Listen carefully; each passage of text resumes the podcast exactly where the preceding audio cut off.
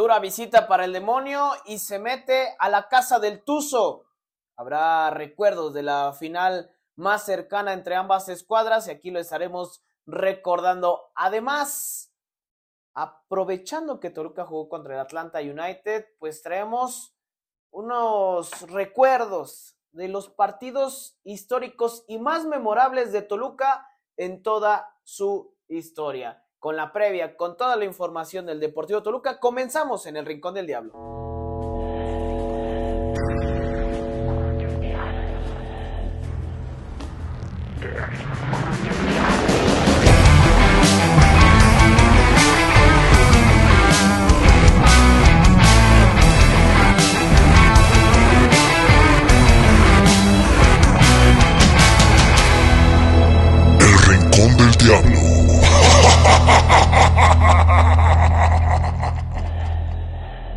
Gracias, gracias a toda la gente que está con nosotros, saludándoles eh, como cada semana en este espacio del Rincón del Diablo y también saludar a, mi carnal José Luis, ¿cómo, cómo andas? ¿Cómo, ¿Cómo te pinta la noche ya? Pues ya cerrando la jornada 7, ¿no? Ya cerrando la jornada 7, bueno, todavía falta un partido, si no. Dos, Ah, bueno, sí, el, de, el, del día de mañana, de, el de este jueves, cuando los escuché, entre Mazatlán y Pachuca. Sí, exacto. Sí, Mazatlán y Pachuca. Y bueno, la verdad es que buenos partidos, eh, buenas confrontaciones, digo, siempre es agradable tener fútbol eh, todos los días, tienes Champions, tienes Liga MX, tienes de todo un poco, y bueno, pues también hablar del Deportivo Toluca, ¿no? Que tuvo ahí eh, su participación internacional, no disputa el duelo que tenía en esta jornada frente a Santos Laguna en condición de visita, lo hará la siguiente semana eh, porque bueno, tiene que cumplir con este duelo internacional que ya tenía pactado con el Atlanta United, ya estaba considerado por la Liga MX. Y bueno, pues eh, estaremos dando detalles de lo que sucedió allá en los Estados Unidos. Por supuesto, ya lo comentabas, este recuento que haremos de los duelos internacionales que desde nuestro muy humilde punto de vista han marcado momentos importantes para el Club Deportivo Toluca. Los invitamos a que nos, a que nos sigan en redes sociales, El Rincón del Diablo Podcast en Twitter, Facebook, Instagram, TikTok y YouTube. Eh, ahí encontrará información en el momento del conjunto Escarlata. Y sin más preámbulo, mi canal, pues arráncate las greñas.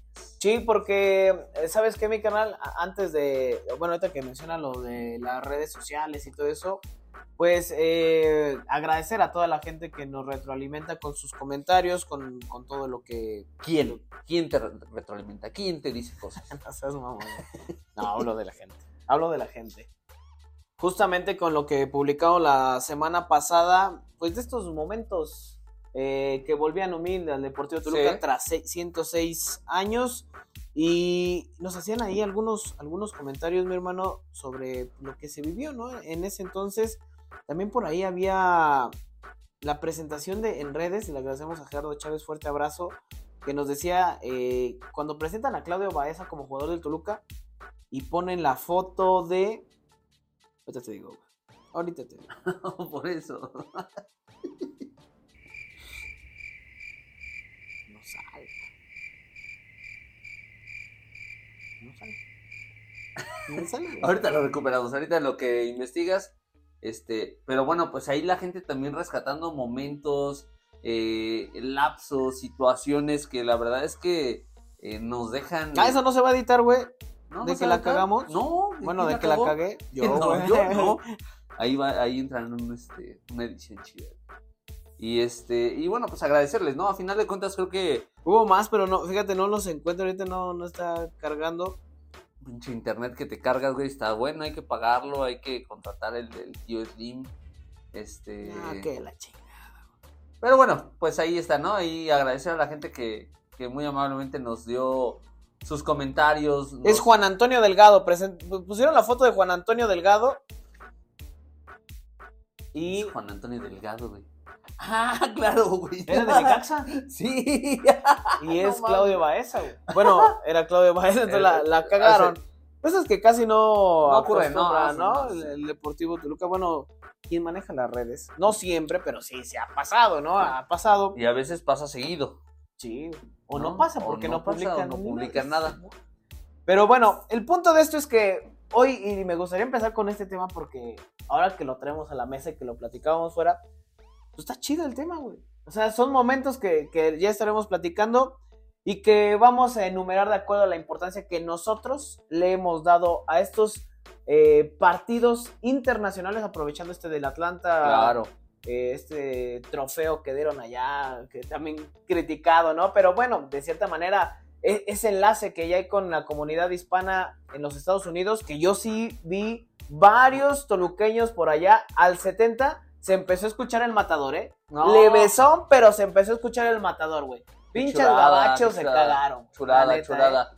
Y, y fíjate, o sea, de hecho, eh, esta plaza de Atlanta ha caído muy bien en los Estados Unidos. En Sí. la MLS tiene un buen arraigo, tiene eh, buena afición. O sea, sí les ha caído bien el tema del fútbol. Digo, en el eh, fútbol americano tienen a los halcones de ¿eh? Sí, Atlanta. es cierto. Eh, y, y si no me falla el dato, comparten el, el espacio, el mismo estadio, el Mercedes-Benz este, Stadium. Stadium, es, es, es multideportivo.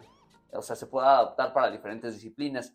No sé si ahí también jueguen los Bravos de Atlanta en el béisbol, la verdad no lo tengo tan presente.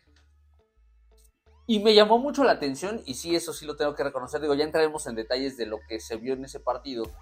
Que bueno, de algo le servirá a Nacho Ambriz, por supuesto, Sí. ver futbolistas, eh, algunas situaciones que también ya, ya entraremos en detalles analizando de la mano de lo que ocurre en la Liga MX, que se ve plasmado también en este compromiso. Pero hay una foto emblemática y la vamos a subir a las redes, la vamos a compartir, de un señor con una cartulina que dice, te vuelvo a ver después de 30 años. A ver qué dice. Te, vuelvo, pa- no, pasaron 30 años para volverte a ver, eso es lo que dice la...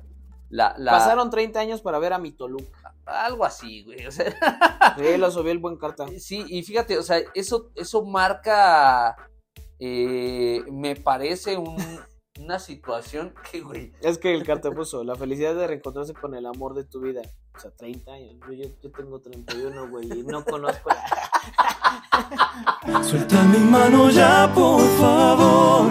Entiende que me tengo que ir. 14, bueno, fue 14 de febrero, güey. Nah, nah, la chingada que 14 de febrero. pero Pero- también se festeja la amistad, carnal. Oye, pero, pero son esos momentos que la verdad es que creo que se agradece.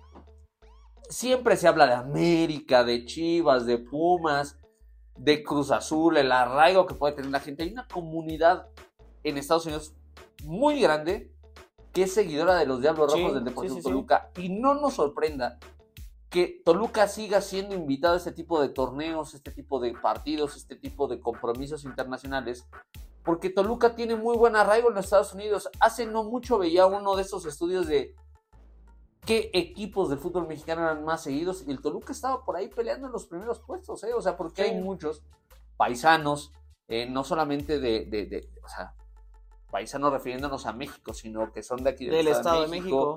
o que no son del Estado de México, pero que les tocó ver esas proezas históricas del Toluca después del 98 y que hoy en día están jalando allá en los Estados Unidos, Sí.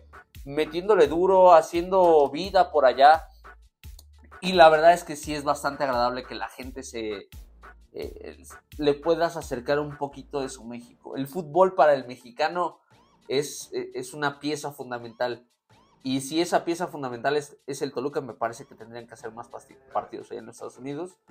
Eh, y bueno, ya entrando en, en nuestra dinámica, porque ya nos pusimos bien pinches Sí, sentimentales. güey, bueno, pues es- ya te dije, andábamos pinche en, violín en- por aquí, güey. en celebraciones del amor y la amistad. Vamos a hacer esta, esta remembranza de los momentos, de los partidos que, eh, que, que- que- para nosotros internacionalmente han sido importantes. Habrá quien nos diga, no, es que en época de los 70 se jugó contra el Vasco da Gama, o en los 60 contra el Vasco da Gama, en los 50, no recuerdo cuándo fue, que se jugó contra el Bayer Leverkusen apenas. No lo metimos el partido del Bayer Leverkusen porque la verdad es que un partido pues, o sea, está padre que tengas la visita de un equipo alemán tan emblemático como lo es el Leverkusen, pero me parece que no nos deja nada en la memoria, ¿no? Incluso dejamos fuera el del centenario del Toluca porque pues, fue un partido sí agradable. Tal vez el mayor reconocimiento que le vamos a dar es que eh, eh, el Atlético trajo a la gran mayoría de sus grandes figuras. Pero ha habido otros partidos que realmente han marcado algo, ¿no? En, en- en- por lo menos en nuestras memorias. Y yo quiero arrancar con el partido que se disputó en el 2003. Jálate las greñas. En el 2003, el Deportivo Toluca se midió ante el Valencia de España. El, eh, el torneo o el trofeo hispano-mexicano fue el que se disputó en ese momento. Y fíjate, mi canal, yo aquí le doy el, el- vaya, un, este, un reconocimiento a, este, a esta confrontación porque me parece que pone a Toluca en una palestra interesante, porque bueno, pues, eh, eh, si bien es cierto, Valencia no venía con sus mejores futbolistas, eh, venía con algunos elementos que, realmente eran de peso en ese momento, ¿no? Entonces, me parece que, que- esta, este resultado que da Toluca, esa victoria de tres goles por uno, con goles de Ariel Franco, que tú ya no te acordabas de Ariel No. Franco, dos más de Vicente Sánchez, eh, me parece que sí ponen ahí un poquito... 3-1 el marcador. 3-1. Por lo menos con los eh, aficionados naranjeros ya alcanzaron a reconocer a ese Toluca que en ese momento era un equipo que estaba a full, un equipo que ganaba absolutamente todo, un equipo que se hacía notar, ¿no? Un equipo que era siempre competitivo y que bueno, pues eh, a final de cuentas en esta eh, en esta aparición del Valencia, el conjunto naranjero por México, bueno, pues quisieron enfrentar al Toluca, lo hicieron, pero terminaron sucumbiendo. Bueno, de ahí del Valencia, aquí nos con otro de España. El más cercano, seguramente usted lo recordará, es aquel del centenario, pero hubo uno antes, fue justamente en 2008, fue en el 95 aniversario, si no estoy mal, No, de Toluca, ah, y se celebró después. Ah, Porque me acuerdo que ser. había unas pulseras que dieron, unas pulseras de tela, Ajá, sí. del Toluca contra Atlético de Madrid, un 24 de julio del 2008. Este equipo dirigido nada más y nada menos que por el Vasco Aguirre y de auxiliar técnico Don Ignacio. Nachito. Pura gente del señor Nachito. Nacho. Oye. Pura Sí, gente del señor Nacho, ¿eh? Sí. Este, la otra está, y a ver si lo retomamos también ahí para publicarlo. Digo, ya se definió el técnico de la selección nacional mexicana, sonó Nacho Ambriz. Y hay un comercialazo de Nacho Ambriz cuando era Ah, capitán sí, de sí, la sí. selección, güey. Previo al Mundial del 94, justamente de los Nachos, de los Ah, Doritos. Nachos, güey. O sea, imagínate ahí eh, que decían, no, es que Nacho no es mediático y la chica Nacho hace comerciales, Sí. perros. Así que, nada más porque no quisieron. Le decía Álvaro Morales, el brujo, por su tono de piel. Un, to- un tema de racismo. Un tema ¿no? de racismo, decía Álvaro Morales de ESPN. Pero bueno, y ese partido que tú mencionas, mi carnal, ahí me parece que al que hay que darle eh, eh, las gracias hasta cierto punto es a Javier el Vasco Aguirre, porque elige a Toluca como su rival. O sea, no fue una locura. Le preguntaron al Vasco a quién quieres enfrentar en la gira por México. Y dentro de los nombres que ofreció estaba el del Club Deportivo Toluca. Evidentemente entendiendo el Vasco que los Diablos eran un equipo ganador en ese momento. Y que eh, me parece que eh, termina siendo ahí una, una, una buena fiesta, un buen partido. Eh, lo- futbolistas que, que platicábamos por parte del Atlético, eh, Simao Sabrosa estaba por ahí, que portugués era una, Claro. era una locura. Era, era una locura lo de, lo de este futbolista. Estaba eh, Maxi Rodríguez, Maxi Diego. Forlán. Te digo que por ahí había una anécdota de cuando el Vasco se pilló al Kun Agüero. Dijo, Eh, ¿Quién es ese? ¿Quién es ese ¿quién cabrón? es- ¿Quién es ese cabrón, man? ¿Quién es ese cabrón, mano? No, no me interesa. Suponiendo sin conceder Rufo, no mames. Y por parte de Toluca, Hernán Cristante, Edgar Dueñas, Paulo da Silva, Mario Méndez, Manuel de la Torre, el negrito de la Torre, hoy en Fuerzas Básicas, Sergio Mauri Ponce, que fue el autor del Ajá. tanto de Toluca, eh, Martín Romagnoli, Diego de la Torre, Carlos Adrián Morales, Carlos Esquivel y Héctor Mancilla. Por parte del Atlético de Madrid, el empate vino al 64, cortesía de Luis García, este elemento que estuviera en Pumas en Puebla, de muy buenas condiciones, Sí. en el Liverpool de Inglaterra. Me parece que es donde más se destacó el español. ¿no? Sí, y que bueno, hoy, hoy destacamos justamente como uno de los de, de este el listado que hacemos de los pa- partidos más destacados del Deportivo Toluca. Caso curioso o cosa curiosa, Diego de la Torre juega ese partido. Diego de la Torre jugó el partido que mencionamos previamente ante el Valencia. También Sí. tuvo minutos Diego de la Torre que la verdad es que pocos se pueden, este, pueden presumir que jugaron esos partidos internacionales. Sí, sí, sí, de acuerdo. De ahí pasamos a Sudamérica. Sudamérica, que ya se viene el vendaval de duelos sudamericanos. El que se vive en el año 2006, Copa Sudamericana, en el mes de marzo, se hizo todo un borlote porque Toluca estaba participando en el certamen de la Conmebol, pero no cumplía con un eh, punto específico de la organización, que era tener alumbrado en el estadio. ¿Por qué? Porque por temas de televisión, los partidos sí o sí los mandaban a horario nocturno. Sí. Entonces Toluca tuvo que improvisar, tuvo que apurar, acelerar el paso y mandar a poner el alumbrado en el estadio MS10. El primer partido que se juega eh, con el alumbrado, con el nuevo alumbrado, fue ante el Nacional de Ecuador. Eh, un partido que, bueno, pues para Toluca significó eh, dar un paso hacia adelante en el tema de la tecnología y de ad- adaptarse y adecuarse a las necesidades no solamente del fútbol mexicano, sino a nivel global, el tener alumbrado, el ofrecer partidos nocturnos. Este partido lo termina ganando Toluca 1 por 0 con solitaria anotación de Carlos Esquivel Silva, el famosísimo Conviero. Y eh, pues Toluca ahí eh, sumando este adepto, ¿no? Este plus.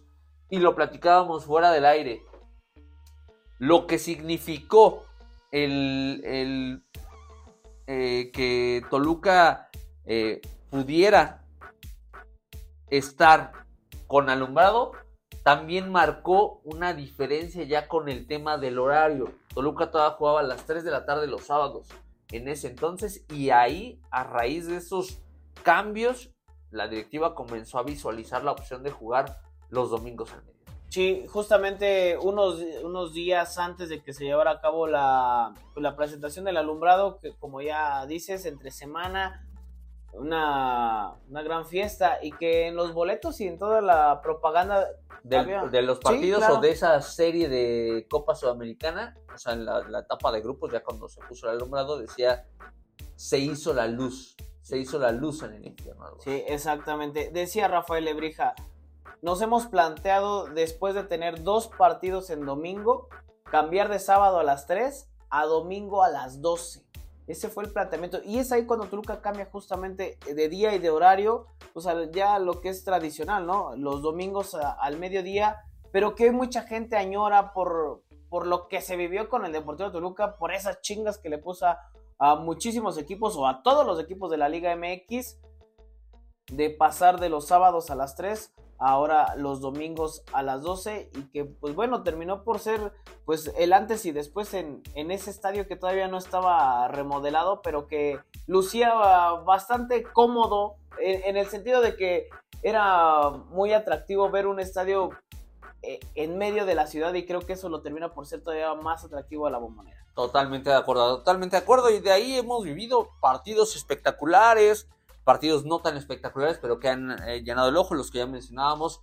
El del centenario del Atlético de Madrid que se juega de noche, el de eh, eh, Bayern Leverkusen que se juega de noche, las finales que se han jugado de noche. O sea, ya hoy en día lo tenemos como muy eh, concebido que existe alumbrado y que si se juega en la noche, pues está bien, se juega en la noche, no pasa nada. Pero ese momento, en ese 2006, era una locura saber y entender que el estadio en MS10 contaba con alumbrado y que se podían jugar partidos de manera nocturna.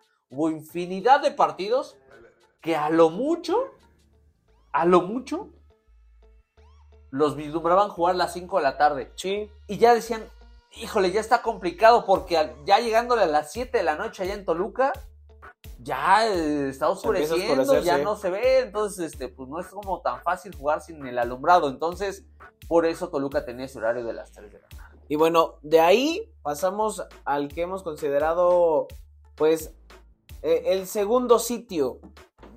Lo anunciaban, ahí lo vamos a poner en mi canal, Sí. eh, en redes. eh, Regresamos a Europa, ¿no? Regresamos a... regresamos a Europa, uno de los grandes de Europa. ¿Cómo, cómo, se podría decir? ¿Cómo lo vamos a publicar?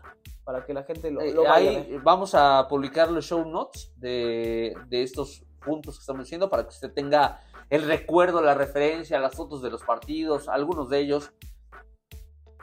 Y ese boleto que tú mencionas, que la verdad es una verdadera Es joya. una chulada. una joya, apenas que hablábamos de esta injerencia del mundo político con el Deportivo Toluca, bueno, pues ahí hay, ahí hay otro tema. Se anunciaba como muy platillo el escudo del Deportivo Toluca, el Versus, y del otro lado el Real Madrid. Arriba, Gigantesco. sí, El- o sea, el, el logotipo más grande no es ni el del escudo del Toluca, ni no, el no, no, del... es el del Partido Revolucionario Institucional, Sí. el PRI, y se anunciaba qué partidazo, martes 29 de mayo 1990, 15.30 horas, Toluca contra el Real Madrid. Y era el Real Madrid justamente de Hugo Sánchez, el ¿Eh? Pentapichichi, que vinieron a hacer eh, pues una gira por México y que justamente en estos compromisos que tuvieron enfrentaron a los Diablos Rojos del Toluca. Gol de, digo, el triunfo es por- para, para el equipo merengue, 3 a 1. El, el descuento lo hace Wilson Graniolati con un golazo. Y que también Hugo Sánchez marca gol en la mítica bombonera. En ese equipo también estaba Ricardo Tuca Ferretti. Que no sé si ahí sácame de dudas mi canal y no es Albur.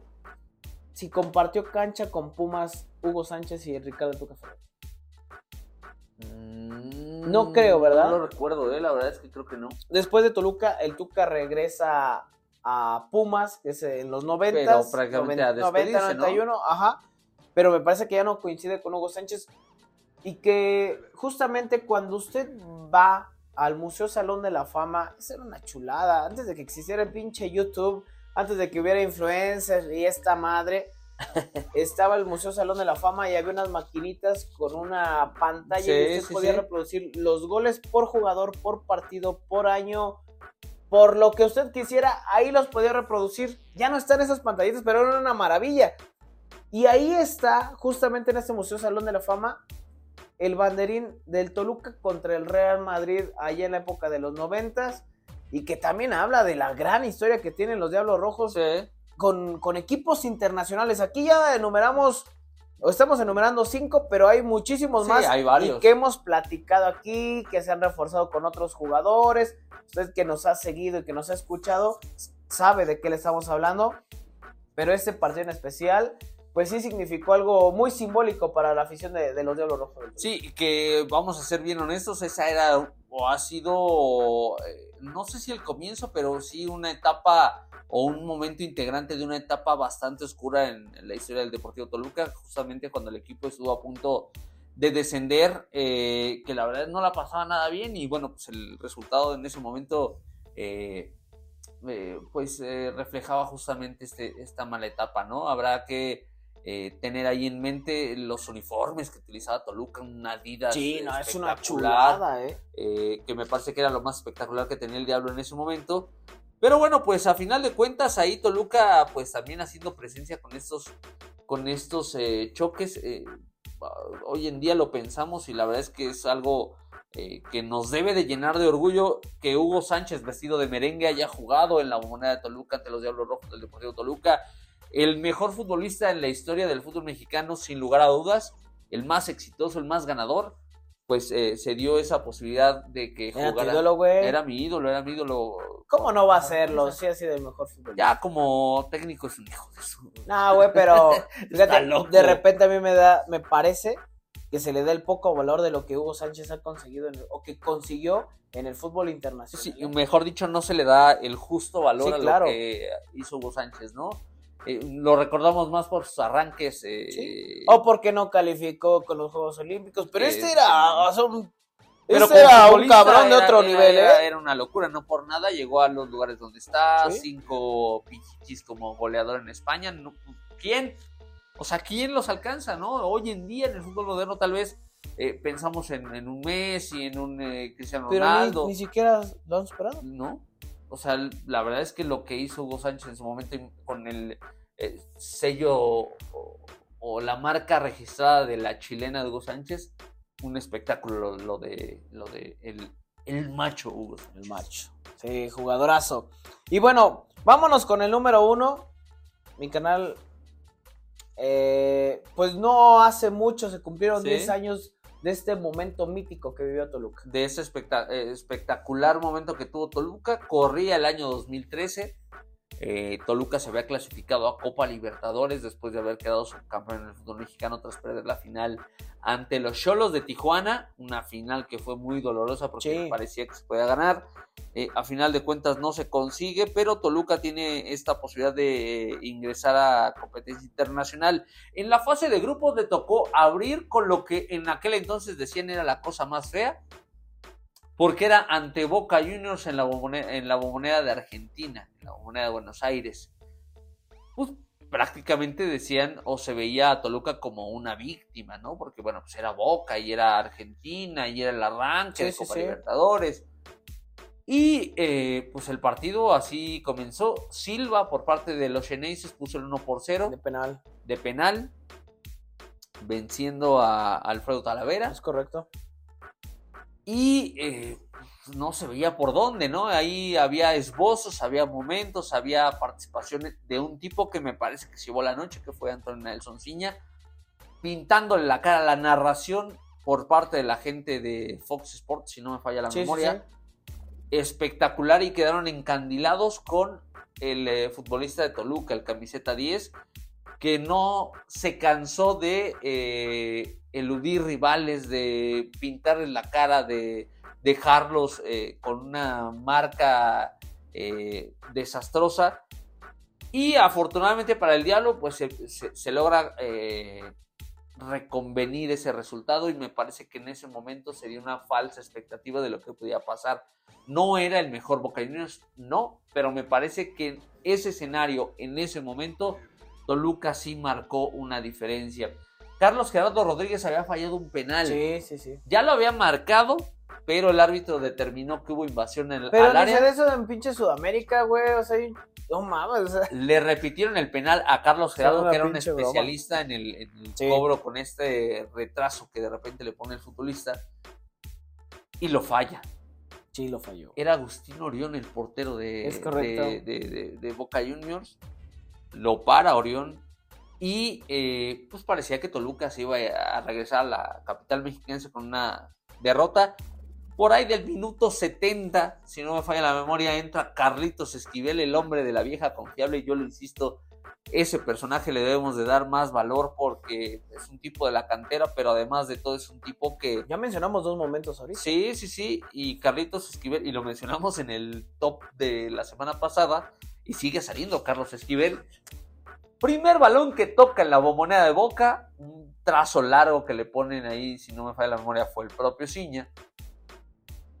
Lo deja prácticamente en un mano a mano, cruza la pelota, un zapatazo espectacular de, de Esquivel Sí. para vencer a Orión, puso el uno por uno y después la magia que ya había derrochado Ciña la termina eh, coronando con un pase filtrado para Edgar el Pájaro Benítez, un pase milimétrico que no sabemos de dónde sacó Ciña.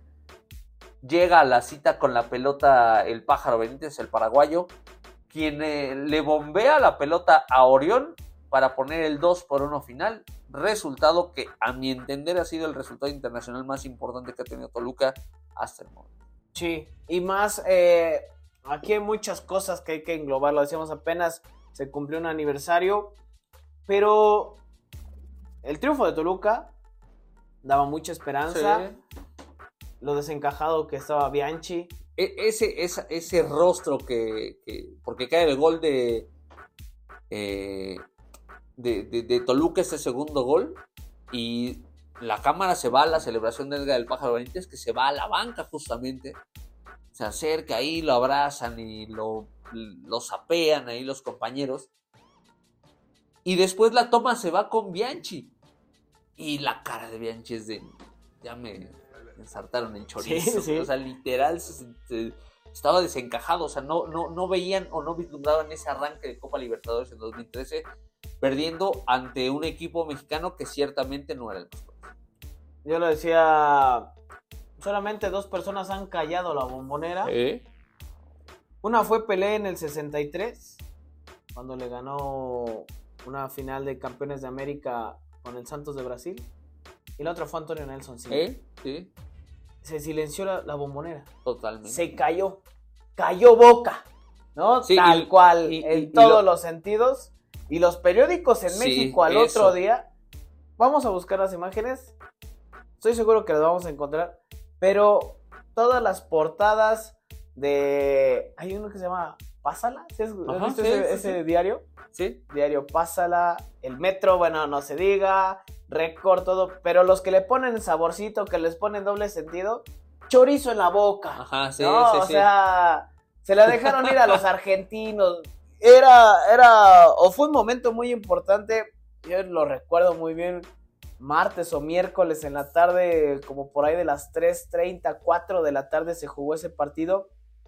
Fue un partidazo. Entonces, lo que, lo que dejó Toluca ese día y que hoy lo recordamos, además de la narración que ya lo decía, ¿no? Sí, un espectáculo. Vamos a ponerla. Vamos sí, a vamos ponerla a, se la vamos a no se quede con las ganas, aquí la va a escuchar porque fue una chulada, fue un espectáculo. Por si no la han escuchado, ¿no? Porque me parece que esa está dentro de los momentos emblemáticos del Deportivo Toluca en su historia. Sí, La narración que le que corona justamente una, una gran acción, me parece que será suficiente con escuchar la narración del segundo gol de Toluca, en donde ensalzan a Ciña y donde destacan, por supuesto, la definición de Edgar. desorganizado, no es el problema de una individualidad. Allí va el petizo Cinia. Ah, qué Gran pelota pelota puso. para Benítez, lo va a liquidar Benítez. ¡Gol!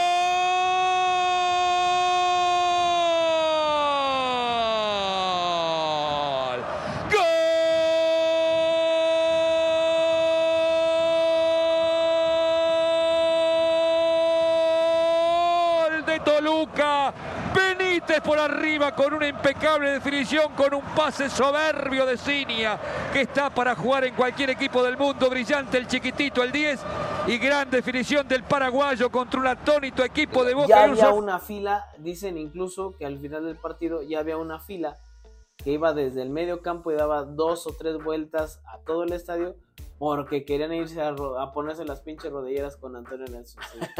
Sí. Yo todavía dije, ¿qué está diciendo este? Sí, o sea, a todo el mundo se le estaba cromando Ah. ese día Ciña. Algo está diciendo que no sé, algo, algún dato que no conozco y mira con la leperada que no sales, carnal. Pues esos son los momentos, mi canal. Hemos hablado justamente también en este programa de aquel partido con el Basilea, de aquel partido con el Santos de Pelé, Sí, eh, de los del Centenario, lo del Bayer eh, Leverkusen.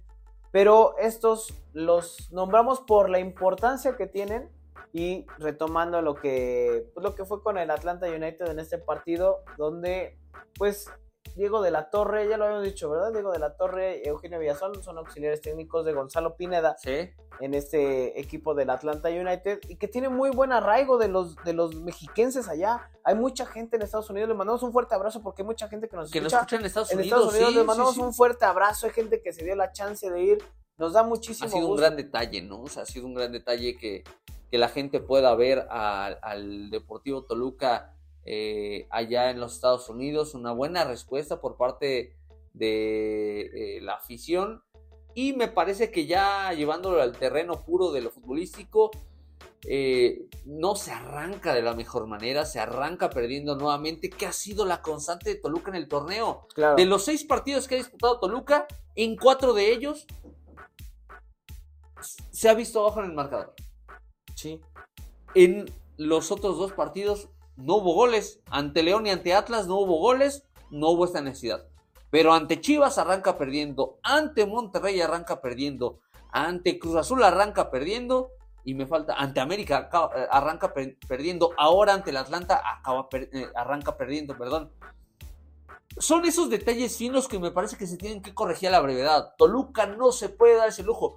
Hoy me parece que incluso el diablo se siente cómodo viéndose abajo en el marcador. No sé si ellos lo entiendan como que esa es su manera de ser. Con mayor exigencia. Tal vez, pero me parece que esa, no te puedes dar ese lujo. No, para nada. Porque te puede ocurrir lo que pasó con Monterrey. Y aquí lo platicábamos, Toluca fue mejor con Monterrey, Toluca tuvo más la pelota que los Rayados, pero no te alcanza de repente nada más con eso, porque los goles cuentan lo mismo al minuto 1 que al minuto 90. Debes de tener concentración todo el tiempo. Lo que rescato de este partido es que eh, Nacho Ambriz se da la posibilidad de darle variedad Sí. a su plantilla, de poner a futbolistas que tal vez habitualmente no lo ¿Por qué están. hablaste como el PG? Nosotros no nos estamos peleando este, con nadie, ni vamos a caer en ninguna provocación. Variedad. Ah, Así habla. Pausado. Ah, ¿no? madre, güey, esos son los brackets, carnal.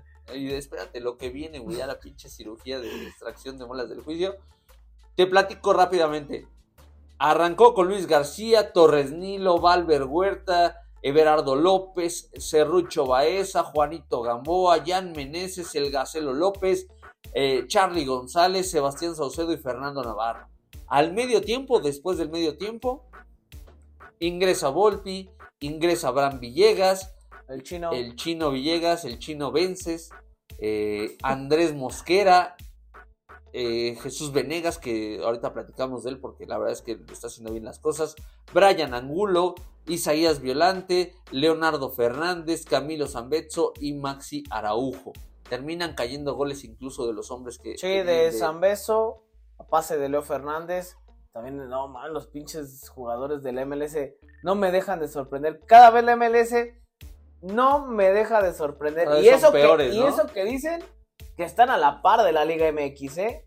Yo no sé quién ha sacado esa pinche broma Eh, de están- repente. Están, ahorita están en pretemporada, carnal, tampoco. Ah, no mames, no, güey, sí hay un pinche mundo, ¿eh? De diferencia todavía. Bueno, goles de San Beso, de Araujo, desviado por un jugador del Atlanta, de golazo de Saucedo, otra vez Le hace- pega- está- está- hace por buen lo gol. menos les- Y el Gacelo López también hace Sí. un buen gol, la marca entre dos elementos del Atlanta se los quita y termina por definir el, este 4 a 3 por este trofeo que se disputa ya de manera, pues, un, un amistoso. el American Family Insurance Cup.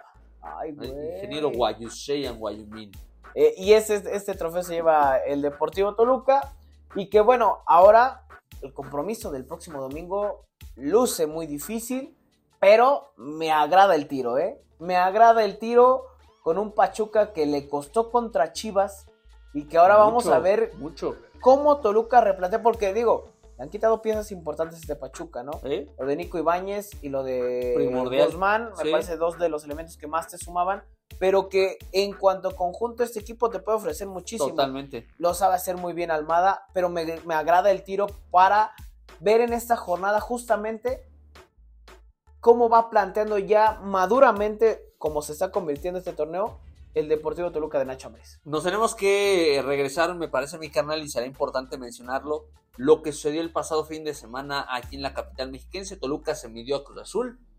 Arranca perdiendo la- eh, el Diablo con el gol de Rotondi. Eso es lo que no me gusta, güey. Y lo dijimos la semana pasada. Es que ese es el tema que tiene que De repente el pinche Cruz Azul se veía muy bien. Le- Y de los peores 10 equipos. minutos, los primeros 10 minutos Cruz Azul fue mucho mejor que Toluca. Con más intensidad, con más vehemencia. Toluca incluso lo vi eh, con miedo, ¿no? Y me parece que Toluca no se puede dar ese lujo de regalar minutos, tiempos, instantes sobre el terreno de juego. Eh, lo que se reconoce es que hay una capacidad de reacción y esa no está, eh, no está puesta en tela de juicio. Toluca tiene capacidad de reacción, es capaz de corregir bajo las instrucciones de Nacho Ambriz y llevarlo a la, a la esencia. Pero insisto, puede pasar lo mismo que te pasó contra eh, Monterrey, que simplemente por más que tuviste la pelota, por más que tuviste más disparos, por más que fuiste más que el rival, simplemente eres incapaz de marcar un gol que te dé puntos, que te dé unidades, ¿no? El, el próximo fin de semana, que bien lo mencionas, es el domingo, me parece el partido. Domingo a las 9.05 de la noche. 9.05 de la noche allá en el estadio Hidalgo, el Huracán, allá en, eh, en Pachuca. Pues va a ser un buen partido y vamos a ver si Toluca es capaz de corregir y de replantear. Me parece que manda un mensaje muy, muy claro Nacho Ambriz al dejar en la banca al capitán, Sí. a Cerrucho Baeza, que no la estaba pasando nada bien. Cerrucho que ha tenido altos y bajos, que me parece que ha tenido más altos que bajos, pero hoy en día no está en su mejor momento. Lo hizo en su momento también con eh, Leo Fernández, mandándolo al banquillo, me parece que le sirve de escarmiento. Y hoy en día no podemos decir que Nacho se equivoca, porque Venegas, de los partidos que ha jugado, ha hecho muy bien las cosas. El chico que, que viene del Atlante, un hombre que sabe y entiende que esta puede ser su oportunidad de triunfar en el fútbol mexicano y que es con Toluca. Y el partido pasado, el partido ante la máquina, me parece que cuando se le exigió, respondió de muy buena forma. De repente decías, competía en la mitad de la cancha los balones por lo alto y sabías que no lo iba a ganar. Pero hacía un esfuerzo descomunal. Peleaba por lo alto y aventaba el codo y, metía cuerpo y trataba de cubrir. Esa posición que estaba cubriendo justamente Venegas, tal vez es la que menos luce. Tal vez es la, posición hasta más sucia de, de- de- dentro de la cancha. Pero me- se me hace que es un tipo que si se le da la confianza y que él entiende que está recibiendo una oportunidad dorada, puede ser un hombre que realmente te sirva mucho para beneficio de la institución. Sí, me parece que tiene un buen juego. Eh, Toluca termina por cerrar de buena forma el partido porque si no creo que se le hubiera complicado. Sí, sí. Creo que la intención también de poner a Venegas ahí es justamente rebustecer más el medio campo porque una de las fortalezas que tenía Cruz Azul, justamente lo decíamos, es esta zona. Lo ponen con un hombre total de recuperación como lo es este, este joven que me parece, insisto, que tuvo un buen, un buen partido. Y para el próximo domingo contra Pachuca, pues Toluca tendrá que buscar hacerse de la pelota. Sí. Si le cede la iniciativa a Pachuca, el partido se puede volver más complicado porque justamente es como le gusta al equipo de Almada tener la posesión, buscar eh, los costados, el ataque directo. Es algo que tiene Pachuca y que sabes que te puede vacunar. No tiene a su mejor delantero, que me parece que es Roberto de la Rosa, que es muy criticado allá Sí, eh, en Hidalgo, pero que en cuanto a complemento, en cuanto a equipo, este equipo, este, el equipo de equipo de Almada, aplicando la del Sami, termina por hacer eh, pues buenas, buenas cosas. Y creo que Toluca tendrá que ser muy cuidadoso. Sí. Se viene ya la mitad del torneo y es ahí donde Toluca tiene que apretar más, tiene que mejorar, tiene que corregir esos detalles que justamente mencionabas. Buscar ser un equipo equilibrado, que creo que lo ha sido, pero creo que el tope de Toluca sigue siendo alto. Sí, todavía. Me parece que la palabra clave con el diablo es constancia. Me parece que Toluca debe de encontrar la constancia no solamente en el torneo, sino en un mismo partido. Toluca tiene que ser más constante los 90 minutos. No puedes regalar, no puedes darte ese lujo de regalar 10 minutos, 15 minutos, medio tiempo. Porque insisto, a veces no te alcanza, a veces no te da, a veces no andas fino en, la- en el tema eh, de, de- de- de la puntería, ¿no? Entonces, eh, eh, me parece que va a ser una muy buena prueba para Toluca, va a ser un partido ciertamente muy peleado, un partido que no podemos decir que sea revancha para el Diablo Sí, porque para no es nada. el mismo escenario, pero que sería un buen aliciente para que Toluca gane, saque puntos de la Bella Irosa y que se pueda mantener en los primeros planos de la clasificación. Antes de que arrancara esa jornada de media semana que Toluca va a pagar la siguiente semana el próximo 23 si no me falla el dato se mete al territorio Santos Modelo ante los guerreros. Eh, ocupaba el quinto lugar de la clasificación después de esa victoria ante Cruz Azul que me parece que fue contundente no tal vez eh, tan bien jugada pero a final de cuentas se buscaba sacar Necesaria, aparte porque estabas en tu casa. y porque no se había ganado en casa. Porque no se había ganado en el presente torneo en casa. Se estaban celebrando los 106 años del eh, Sí, Deportivo sí, sí, sí. Toluca. Entonces me parece que el escenario obligaba a que Toluca ganara. Lo hacen, la gente sale contenta, sale eh, emocionada y con esperanza de que este equipo justamente pueda ser constante, pueda tener esta regularidad de resultados, de buen fútbol, de buen trato con la pelota, de ganar, gustar y golear, que me parece que sería ideal. Pero bueno, a final de cuentas, insisto, vienen una serie de partidos que son complicados para el Diablo. Vamos a ver cómo lo solventa. Son dos visitas inmediatas el próximo domingo y el próximo miércoles ante Pachuca y ante Santos. Y después el Diablo ya estará, eh, pues ahora sí que regresando a, a- a casa para ver qué es lo que puede con partidos más relajados, me Sí. parece, ¿no? Con todo respeto para los equipos, pero bueno, Mazatlán y San Luis, la exigencia es menor a lo que te puede, eh, pues en este momento, exigir el mismo Pachuca. Y que es el actual campeón y Toluca no tendrá que confiarse. Toluca tiene que empezar a ser sólido de cara al cierre de torneo y que ojalá lo pueda conseguir porque eso, eso le vendría muy bien al equipo, no solo en lo anímico ni en lo futbolístico. Totalmente. Y ahora pensando nuevamente en, en este tema, mi carnal, de- de- del once inicial de Nacho, ¿qué vislumbras? ¿Crees que haya cambios? Habrá que recordar que en el once inicial ante Cruz Azul coloca a Zambetso de arranque. Yo creo que Zambetso no repite. San Betso tuvo un par de oportunidades y no definió. Hay una muy correcta. clara muy clara, muy clara, me parece que sí. Para la- los alcances que tiene el brasileño, me parece que se esperaba un poquito más. Yo no sé si vaya a regresar a la apuesta por Carlos González, que lamentablemente arrancó bien y después vino a menos por el tema de la lesión, eh, por un tema que incluso el pasado fin de semana en la transmisión lo decíamos, yo no sé por qué este Saucedo en una, o sea, entiendo que Saucedo trae el ímpetu a todo lo que da. Sí. Y le Ah, termina sí, saliendo claro. un pinche golazo, pero eh, había una jugada clara para que quedara Cocolizo en el Sí, mano a mano. Todo podía pasar, la pudo haber fallado, pero me parece que era importante que, que también le diera esa Se confianza. comió a- el mandado Saucedo en esa, ¿eh? porque dejaba solo a, a Cocolizo. Me parece que si buscas tener mayor eh, gente en el medio campo, va a apostar por Venegas, Ajá. pienso yo. Si busca Toluca de cierta manera soltar a los mediocampistas, tendría que apostar por Claudio Baez. Ok. Y adelante, yo creo que va Cocolizo, ¿eh? Yo, creo también que va Cocolizo. Yo creo que va Cocolizo, aunque no descartaría la posibilidad de que juegue nuevamente Gacelo.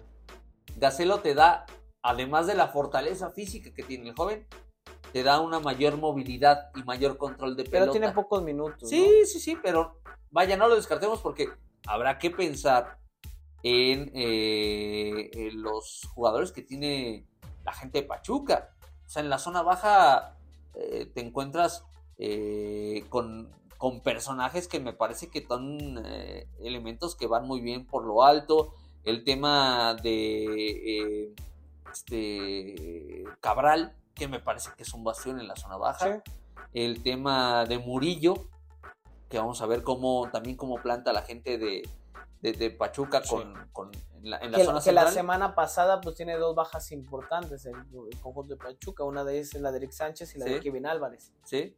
Para este partido ya van a estar y que creo que son do- dos de los elementos que tienen muy que buen pie, ¿no? aportan muchísimo al conjunto de Almada. Y ojo, habrá que estar muy atentos, justamente ya lo mencionabas tú, en el tema de las, de las bandas, de los costados. Kevin Álvarez es un tipo que, además de hacer excelentes coberturas, va muy bien hacia adelante. Sí. Esa es- me parece es la- el, el gran mérito que tiene Almada con sus laterales. Que les da una libertad que vete, son jóvenes, son rápidos, Sí. tienen condición. Ese por un lado, y del otro lado está Isaí.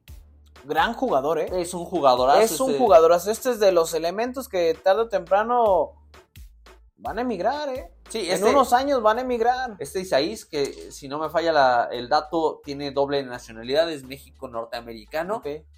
Uh, ahí sí les encargo que me lo blinden, eh, porque no, no se te fue- no se te puede fugar un talento de esas condiciones que a sus 21 años ya sea un titular indiscutible en el equipo campeón del fútbol mexicano. Me parece que Pachuca tiene muy buenas herramientas, tal vez donde está adoleciendo, y no es por un tema de cualidades, sino por un tema de desconfianza que ha generado la afición de Pachuca, es Roberto de la Rosa. Roberto de la Rosa es un jugadorazo, Cumplió con todos los procesos es un jugadorazo inferiores en selección nacional. de Texcoco para el mundo Roberto de la Rosa, habrá que tener cuidado porque si te prende una es muy peligroso. Es un tipo que va muy bien a velocidad, es un tipo que Sí, sí, sí. suele sacar ventaja de sus condiciones. Pero que le ha costado, ¿eh? Le Ciertamente, ha costado, ciertamente. le ha costado. De ahí en más me parece, yo sigo viendo un equipo fuerte, un equipo equilibrado, un equipo potente. Vamos a ver cómo lo solventa Toluca. Me parece que esa es una gran apuesta y pues vamos a ver. vamos Es a un ver buen tiro. Es un, buen tiro, y me partido. gusta para esta jornada y después de todo lo que ha vivido Toluca, este próximo encuentro que tendrá contra Pachuca a través de Fox Sports ¿Es correcto? el Domingo. domingo a las 9.05 de la noche. Me parece que no es Fox Prem- Premium, ¿eh? Esperemos que no, que no. Es este, me parece que normal. Normal. Mi canal, pues ya, ya para irnos despidiendo, pues, el pronóstico. El pronóstico, carnal, el pronóstico. Voy con un empate en la Vallerosa. Empate a dos goles.